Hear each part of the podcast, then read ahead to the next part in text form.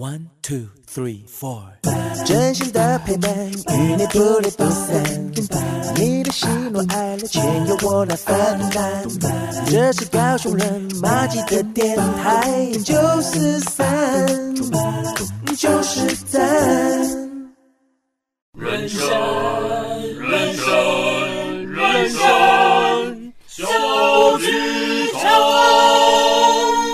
友们，在演出开始前，请容我们提醒您：演出中可以用手机、用电脑、用收音机，但请不要拍打、喂食或是转台，拜托。如果您都已经准备好了，请让我们一起走进人生小剧场。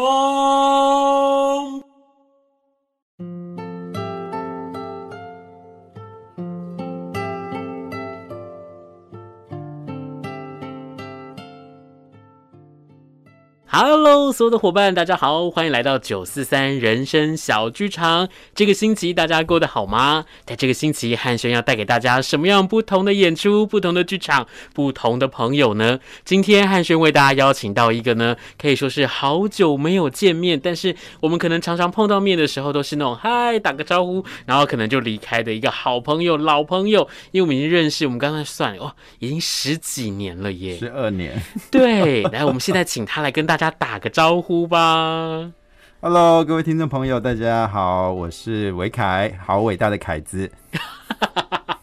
好伟大的凯子！今天其实要跟大家聊的，真的就是让大家难以忘记的好声音。为什么会这样说的原因，是因为其实我从认识维凯的那一刻开始，我就一直在觉得，哇，这个人的声音，如果在广播里面听到的话，他一定会非常非常的有粘着度，然后他非常的好听，而且他的那个声音会让大家是一听到之后会深深的被吸引。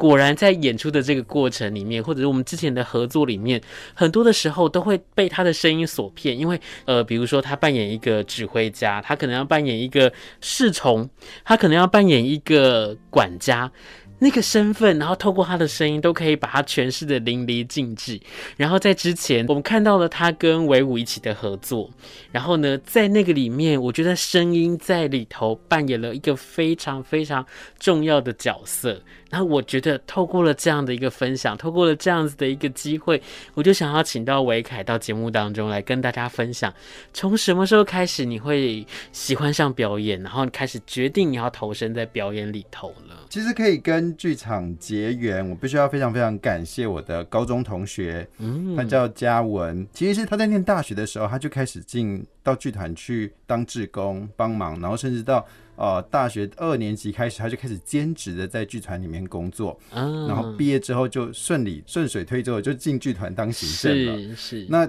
呃，她是我的好姐妹，所以她经常会跟我分享她在剧场里面所获得的感动，甚至会邀请我去剧场看戏。嗯哼，那从这个角度，我才慢慢认识说，哦，剧场是什么？要不然以前我们的概念就只有电影啊、电视等等的。是我记得那时候我刚退伍的时候，大学毕业刚退伍的时候，他就问说。哎、欸，我们剧团最近啊有要甄选演员，你要不要来玩？这样子，嗯、哼哼我不会演戏耶，虽然我以前都会号称说我的梦想是成为梁朝伟第二，就是去演电影这样。可是真的要演戏，现场在剧场里面。我脑袋根本是一片空白，我不知道做什么。他说没关系，你就来，你就来，你就当是来玩就好了。是啊，所以是在一个就是好朋友的号召，然后就觉得我有可能成为梁朝伟第二吗？这样的妄想之下，踏进剧团的甄选。那诚如呃汉轩刚才分享的，就是我觉得感谢我的父母，就是给了我一副还不错听的声音。那这个对导演来讲，可能就是一个有吸引力的元素啦。那因此我就有顺利的被选上担任演员，然后就从一边做一边学开始，进入了剧场，成为一个呃表演艺术的工作者。嗯，然后后来呢，就是跟维凯有机会认识，是在我们之前的一个合作的一个团队。然后那个团队里面呢，我们就要找一些新的伙伴来，然后维凯就准备了一个甄选。然后那个甄选呢，在这个过程里面，可能我们有三项，可能有呃，就是台词啊，我们可能有动作啊，然后后面也会有一个自己准备的表演。我对那个你自己准备的表演印象非常的深刻。你准备了一个是顽皮豹的音乐，然后你自己是一个小偷，然后你在这个过程当中，你自己去经营了一段只有你，然后。服装是一个连身的外套，然后呢，就自己一个人无实物的配合音乐去完成了那场表演，然后让我觉得非常的精彩。那个精彩是，原来你不只是声音好听，你的表演也可以做到这么精准，而且那个精准之外，你更让我们去期待下一秒钟会发生什么事情。所以真的就是。不要辜负了你的爸爸妈妈给了你这么好的实力，也辜负了你的朋友，就是哎，慧眼识英雄，你知道吗？所以呢，今天真的很开心，就想说，哎，可以找到维凯来，然后来跟大家分享他怎么样踏进了表演这条不归路，然后也在这个这条路上面，其实从后来的合作，一直到几年前，你到了台湾以外的国家去，对不对？啊，去新加坡。是，那你在那边做什么事情呢？哦，那时候是很荣幸有这样的合作机会，就跟新加坡的实践剧场，然后我到那边当他们的驻团艺术家，然后呃就是参与他们的演出，然后也参与呃他们的戏剧教育的课程的编写还有教学这样。嗯嗯，因为一直对于新加坡的演出一直很好奇，而且我觉得。到底在新加坡的这些演出，它因为它是一个，不管它是有华人，或者是它在不同的地区的文化汇聚在一起的地方，那这样的一个地方，他们所做的演出，或者是他们观众的喜好，到底是什么？你可以跟我们的伙伴介绍一下吗？其实新加坡，不知道大家对于新加坡的第一印象是什么，但因为我。不是带着某一些期待去，我就是真的就是去新加坡生活，然后从生活当中去去观察、去了解，然后、嗯、呃，剧场部分当然也是，就我参与的这个时间剧场的话，它是一个双语的剧团，所以它同时制作了呃华语为主，或是以英语为主，甚至有时候它会交错不同的语言，有时候是做华语、英语，但更多时候它甚至是跨语言的，比如说加入马来语，然后啊、呃、加入但米尔语，就是印度的某一些地区使用。哦、印度本身其实太大了，所以不同郡之间使用的语言也有所不同。这样是那在新加坡的印度裔，嗯，所使用比较是淡米尔语啊、哦，所以他们像。今年就前几个月，他们才推出一个线上的演出，叫《他们的故事》。嗯嗯嗯哦，它里面就糅合了四种语言，然后是线上演出，然后你还可以线上跟戏中的角色互动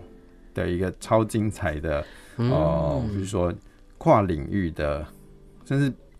不见得，现在它它的位置是不是在剧场，都还在一个上代定义的一个部分。这样，总之，它是一个充满实验精神，而且充满人文关怀精神的一个剧团。像光是语言这件事情，他会想要去尝试去挑战，就在于说，他观察到新加坡作为多元族群的社会，他想要去就这一点去加以诠释或者加以推广。就是，其实，在台湾早期也是有这样子的环境或是一个现象的。像最近，其实啊，Netflix 上面新推出来的这个连续剧，在讲台湾早期的那个社会现况的时候，你会发现客语、闽南语、汉语其实是柔和在使用，日语等等之类的。就是在那个时候，当人们有这样沟通需求跟欲望的时候，嗯。不同语言之间是可以聊天的，他用台语跟你讲，你用客语跟他回，哦哦。可是到后期的时候，就慢慢变得有某一些比较独大的语言出来，然后大家都要学某一种语言，这样子的一个架构。那在新加坡，它其实也面临这样子的一个历史发展的。过程，他从一开始是呃多元绽放的，到后来他们想要挤进国际社会，所以选择了以英语作为他们的官方语言。嗯哼，然后他当然让他们很快在国际上可以串起，然后在沟通上面无缘佛界这样。是，可他们也意识到了语言对于文化其实是。紧密扣连的，嗯，而当你把某一个语言强化之后，它就会打压到其他的语言，进而打压到其他的文化，然后后期才又兴起了就是华语的运动，就是鼓励大家讲华语。嗯，我记得大家，呃，我想大家在电视新闻上面里面最常接触到的新加坡的印象就是哇，他们双语接通这样，对不对？对，我必须说这是一个幻觉啦，就是新加坡人的华语程度哈，你就想象成是台湾人的英语程度好了。普遍平均来讲，oh. 就是大家其实大概懂啊。真的要讲的话呢，也不是不会讲，可是最大的障碍是什么？不敢讲啊。Oh, 是哦哈，所以当然不同的年代的人的教育背景会影响他们的华语程度。嗯、可是我比如说在新闻媒体一再的去强调说新加坡都有国际竞争力啊，都有双语能力的时候，我就想说。呃，这个记者是拿到官方的报道还是怎么样？这样不好意思扯远，可是我拉回来，就是在剧场上面的话，用什么语言来做剧场，其实本身就是一个很政治的，也很实际的议题。那我觉得我在新加坡第一个冲击我的事情就是这个，因为在台湾我使用的是主流语言国语，我说华语，可是在那边他们用的是英语，然后。我就必须要试着用英语去跟人家沟通的时候，嗯，很直觉的，我真的会觉得自己是二等公民，因为当我有某一些想法、某一些概念，我无法用英语好好的、完整的表达的时候，或是我还很害怕讲英语而讲的哩哩啦啦的时候，嗯，我还有一种，我是不是笨蛋啊？的那种感觉，因为我连话都说不清楚。是，就是当你想要去陈述一件事情，或者是比如说我们在用华语的时候，我可以用很多的词汇去把它描述出来。你可以用最贴切的字去形容你自己想要去表达的东西。可是当你把它转换成另外一种语言的时候，它突然好像卡住了。嗯，可是那个过程，我觉得最痛苦的事情是你心里面想的跟你说出来的东西，它其实是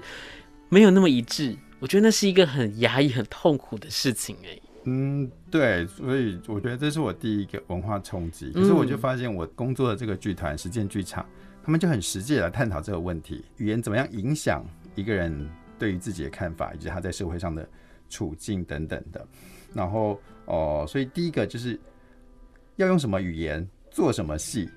在那边剧场就会是一个议题。那主流来讲的话，其实还是英语剧场当道。那华语剧场话第二。然后呃，相对来讲，淡米尔语跟马来语的戏剧演出也有，可是数量上跟他们的预算上面，其实你就会有一个明显的高下之别。嗯嗯嗯。那观众呢？比如说，对于观众来说，喜欢参与译文的这个环境或者喜好是。跟台湾一样吗？还是说他们有另外一种不同的氛围呢？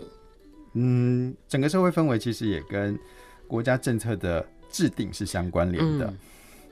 那我觉得，首先我们其实要很小心的，或者说立刻马上的把所谓的好坏判断先拿开。嗯。因为我觉得它其实是一个适合不适合，因为它有太多的呃相关联的因素交错。交纵复杂而成的嘛，对啊，那我只是讲说我在新加坡的观察来讲好了。你说译文团体、译译文环境，他们也是很蓬勃的。你看他们有那个呃 Esplanade 就是我们俗称的那个榴莲嘛，哈、嗯，对对啊，那你看它可以有那么大型的呃表演场地，然后它有跟国际上有很多很密切的交流，包括台湾也有很多的。呃，大团都会定期的被邀请回去啊、呃、演出，然后台湾团去，当然就是以华语演出为主啦，嗯、对啊。然后，但是我觉得你说真的要培养起这样的观众，我我的一个观察是，我觉得我蛮佩服新加坡政府的，就是政府会补助艺文，这个大家都知道。可是你怎么补助？怎么样让这个补助可以回流到？真的培养起那个观众，同样的一笔钱，可是怎么用可以让它发挥更长的后续效应？是，我觉得这一点的话，新加坡是有值得我们学习的地方的。嗯、哼哼怎么说呢？就是在新加坡，他们政府补助啊，剧团的话，它也有剧团的补助方法。是，可是，在补助剧团以外，它也有一笔叫做教育基金，它是补助给学校的。也就是说，它补助给学校之后呢，学校这笔钱只能拿来使用在艺文教育上面。是，也就是说。学生的话，当然没有办法那么理想化到所有的学生啊。可能比如说，今年的话，可能就三年级的同学，就是那笔资金给学校，那学校可以决定说是给几年级的学生来使用，或者说开放给全校的学生，但是你自己去登记。嗯，那他这个基金的话，就只能用来订剧团的演出的票。嗯哼，嗯，所以学生可以透过政府补助的这笔钱，免费的进剧场看戏。嗯，那因此，新加坡的学生在毕业之前。中学毕业之前，至少至少都会有一次走进剧场看戏的经历。但看什么戏，谁来选这个戏，是由学校的老师或是呃艺文科的代表来选择的。所以这个戏选的好不好，这个我们暂时先不能讨论。可是就这个游戏框架来讲的话，资金补助给学校，学校只能用来带学生去看戏。嗯嗯，那。所以学生有看戏的经验的时候，他有可能就此种下一个好的种子。是啊，在未来他出了社会有自己的啊、呃、自己赚钱的时候，自己有能力的时候，嗯，那除了看电影以外，进剧场看戏变成了一个可能的选项，而不是在台湾你问一个大学生说：“哎，你有没有进剧场看过戏？”哎，剧场是跳舞的地方吗？你知道，就是你就会觉得哇，他连剧场是什么，或他没有这样经历的时候，你要去跟人家描述说，嗯，他是什么样，或者你在里面可能有什么样的体验的时候。真的是要哇不会嘞，就是希望老天爷可以让他做一场梦，然后梦境剧场有多美好，所以他会来买我的票哦。这样，但我就觉得他其实这个问题不是学生自己的问题，他可能有很多很多的环节，然后他扣合在一起，他会变成这样的一个状态。所以我就说。真的可以带着大家走进艺文是一件非常棒的事情，哪怕是走进去看一出戏，欣赏一段音乐或者是一段舞蹈，我都觉得那是一个很美好的事情，在每一个年纪都可以去做这件事情。所以我就在想说，哇，真的从一开始喜欢这件事情，到进了儿童剧团，到了现代剧团，然后一直到了新加坡去，这样的一个过程当中，其实这一路走过来，我们刚。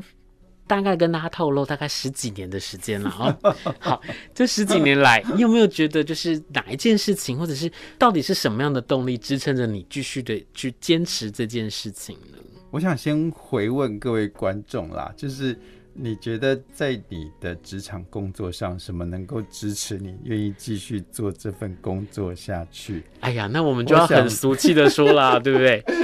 当然就是我想说，这我觉得大部分的。我猜啦，哈、嗯，自己铺梗嘛，哈。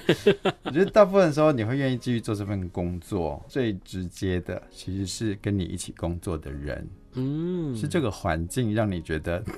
哎呀，糟糕，在一个这么这么让人觉得，呃，我要正向的描述，充满挑战，然后让人逼的，就是 真希望可以就此不要再工作的。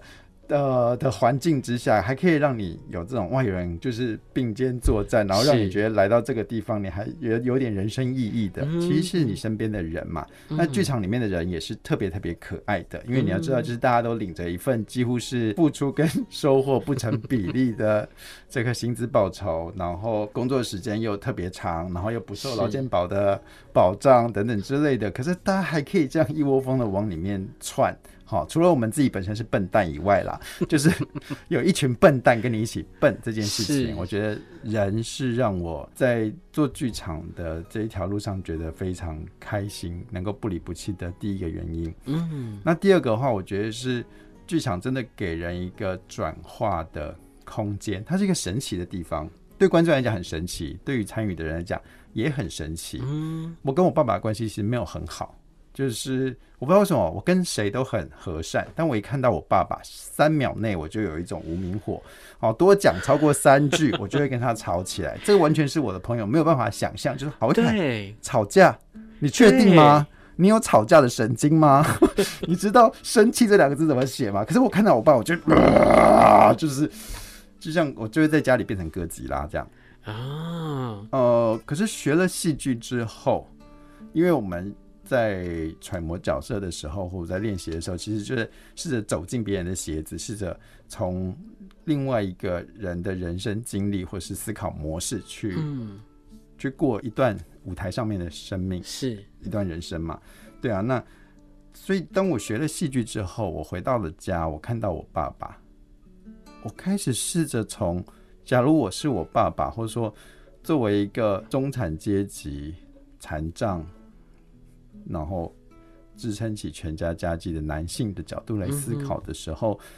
我看到的就我自己的埋怨还是在，他不会神奇的消失这样，但我觉得多了一个视角去想说，诶，他其实也很努力的在生存，他也很努力的在爱我们，只是这个爱的方式不见得让我感觉到，或者不见得是我想象、我期望的那样子的。可是毫无疑问的，他是爱我的。嗯嗯嗯。那透过角色扮演，透过去理解角色背后的心声这件事情，我在剧场里面所学习到的事情，我觉得我跟我爸爸的关系开始有一些缓冲，嗯，开始有一些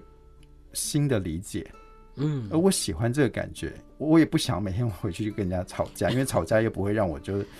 变得非常富有，对不对？假如我今天跟他吵架一次，我就可以领个一千块的话，做剧场我一辈子我都可以做下去，好不好？可是，呃。那个生活品质，我觉得会因为这样而加深这样子。那最后第三点，我想要分享的一个是，呃，在参与剧场的过程当中，其实也是一个不断疗愈的过程。嗯，是，嗯，就是在你不管是从伙伴身上学习到的，或者从呃剧本里面的角色，某种程度上对我们来讲，他们其实是真实存在的啦。嗯，好，我们没有妄想症，不要把我们送去精神病院，但是我们相信他是曾经或许。啊、呃，未来也可能会存在的一个角色，嗯、所以我们不断的在接触到很多的人，虚拟的人，或是现实生活中的人，而从跟人的相处当中，我觉得是有一个疗愈的效果，嗯，而而且让我们相信人是有可能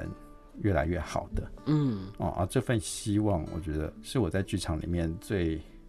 最大的无形的收获，是，好希望可以拿去兑现哦。这样你会变得非常富有，是是，是，大家赶快来做剧场吧！哇，因为刚刚维凯其实，在讲的过程当中，我觉得我听到了一个很关键的字是视角。这个视角的转换，其实它非常的重要。重要的原因是在于说，在生活当中，没有每一个人，你看到他，或者是你跟他在相处的时候，你一定可以百分之百的跟他非常的契合。如果是这样子的话，那真的就是世界大同这样的一个境界就真的出现了。赶快去选，赶快去选，你一定会上。可是当你去用了不同的视角去观察你身边的人事物的时候，你开始会发现。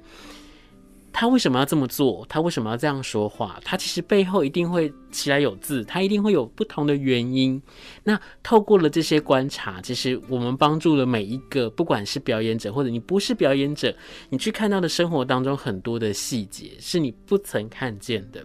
所以很多的时候，我都会跟我的，不管是我的伙伴们、我的演员、我的学生，我都跟他们说，其实，在生活当中，你可以多去观察你身边的人。这个观察不是说你要把它模仿起来，而是你去看看他，你去听听他在说什么，又或者是当你认识他的时候，你可不可以跟他去聊聊天，聊聊他的故事，你的故事？透过了这个了解的过程，他其实是可以去帮助你去认识了另外一个你没有看到的人，然后呢，紧接着你去创造了一个属于你自己的角色。所以我常常在说，演员真的很幸福。我们除了自己原本的人生之外，我们更在舞台上面，我们更在剧本里面，更在跟合作的伙伴一起去创造很多不同的生命。然后那个生命真的很好玩的是，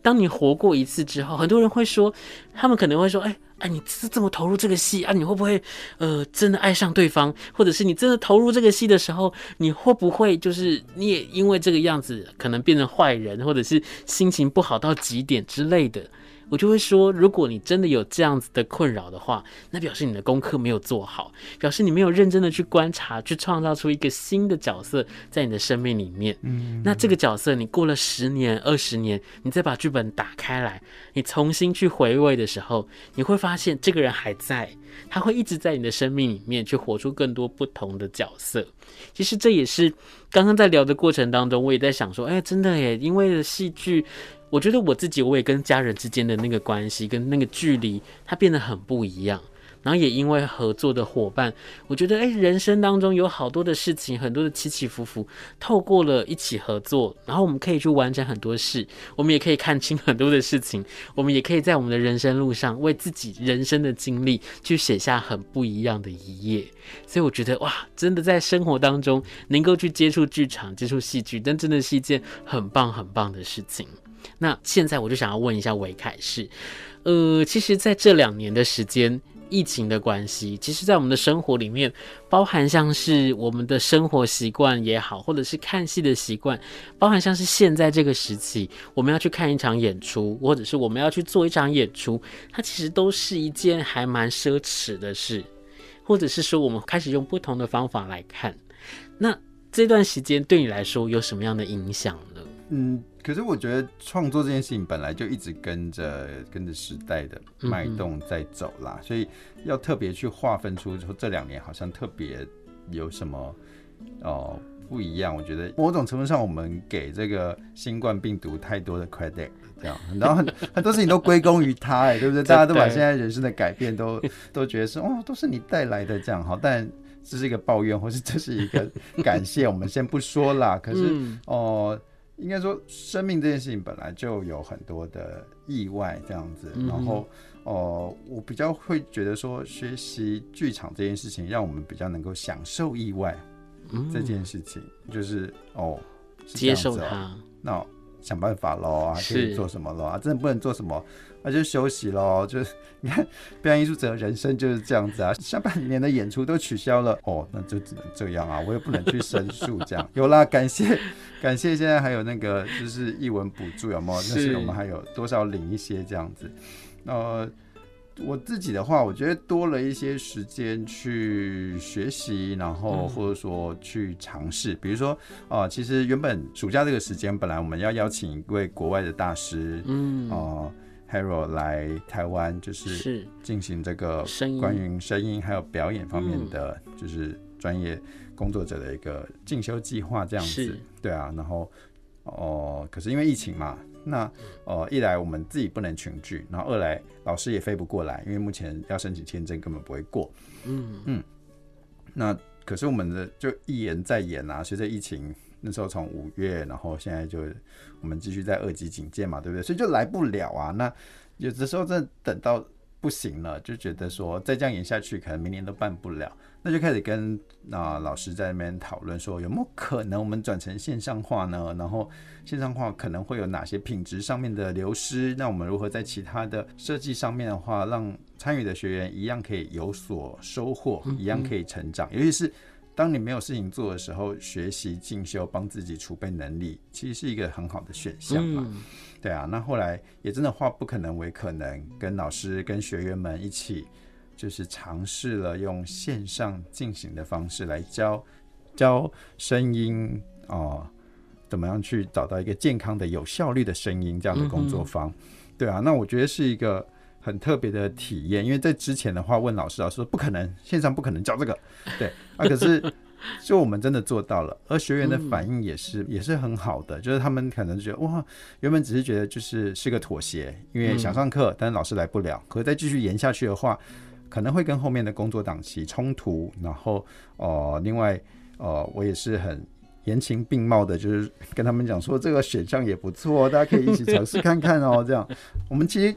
报名二十位，但后来愿意留下来的只有哦八位这样。嗯哼嗯，可是我们八位也是很好啊，我们就一起学习，一起成长，这样是对，然后就体验了，哎，线上也可以学习，也可以学声音这件事情，但。前提也是这个老师真的很专业啦，他光听你的声音就可以知道你声音使用哪里出了问题，然后我就觉得他是声音的把脉这样子，他就可以告诉你说你是哪里出了状况，然后你可能要调整，比如说你的身体的动作，你的膝盖太紧绷了，所以你的声音变这样子，然后就他看不到你的膝盖，但他听得到你的膝盖，这什么怪念？大师，我觉得那就是大师哈。是我真的觉得就是非常的奇妙，因为呢，真的在现实的生活当中，有好多的事情，不管是不是因为新冠的原因，都。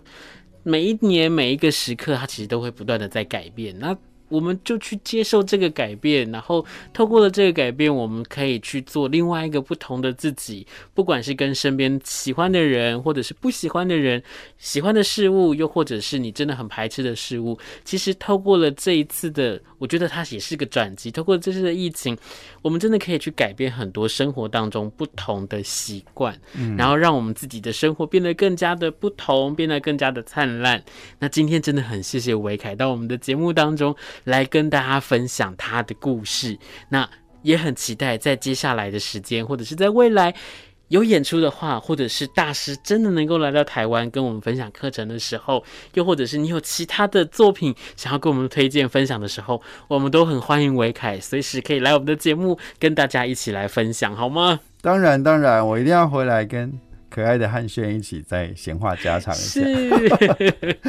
好，那我们呢？今天的节目哦，因为时间的关系，可能就只能到这边。那今天真的很谢谢维凯到我们的节目来，那我们要请维凯跟大家说声拜拜喽。谢谢你的收听，我们是九四三人生小剧场，我们下周见，拜拜。